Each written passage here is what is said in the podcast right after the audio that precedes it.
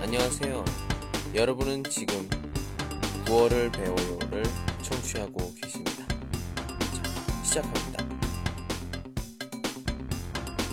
今天给大家讲的内容是，今天继续讲上次流行语的内容，黑加 푸드、 창렬 푸드。这两个单词是结构和内容比较的时候 常用的表达方式。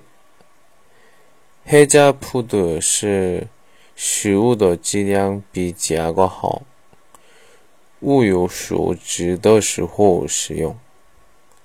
창렬 푸드 是食物的质量没有结构好的时候使用。黑加창렬也是某明星的名字。再跟着我说： 해자푸드， 해자푸드， 창렬푸드， 창렬푸드。